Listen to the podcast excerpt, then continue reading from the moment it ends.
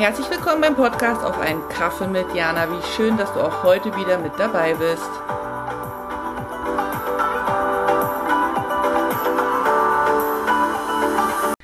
Hallo Jana hier, willkommen zum Adventskalender. Heute zum Buchstaben FF wie Freude, Freunde, Frohsinn.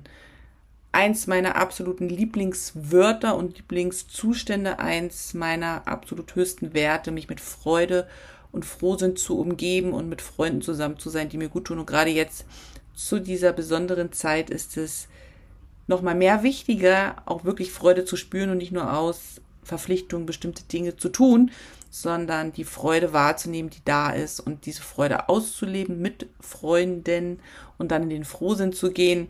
Selbstverständlich ist das etwas, was man das ganze Jahr über machen kann, aber in dieser ja, anstrengenden Vorweihnachtszeit darf man bei all dem Organisationstechnischen, was da so ansteht, die Freude ähm, nicht aus den Augen verlieren und sie einmal mehr einladen, nach Hause zu kommen. Und mir macht es große Freude, mit dir diesen Adventskalender zusammen zu gestalten. Und auch heute habe ich wieder ein Gedicht aus meinem Buch Gedankentänze dabei und ich lade dich auch wieder ein, ähm, entspannt zurückzulehnen und zu lauschen.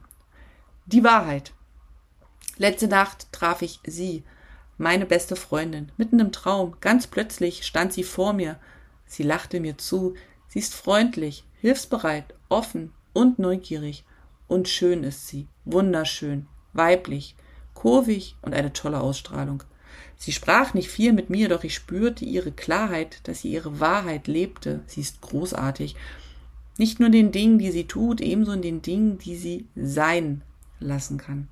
In meinem Traum war ich umgeben von einem wohligen Gefühl aus Vertrautheit und Geborgenheit, ein Gefühl von Freude und Dankbarkeit.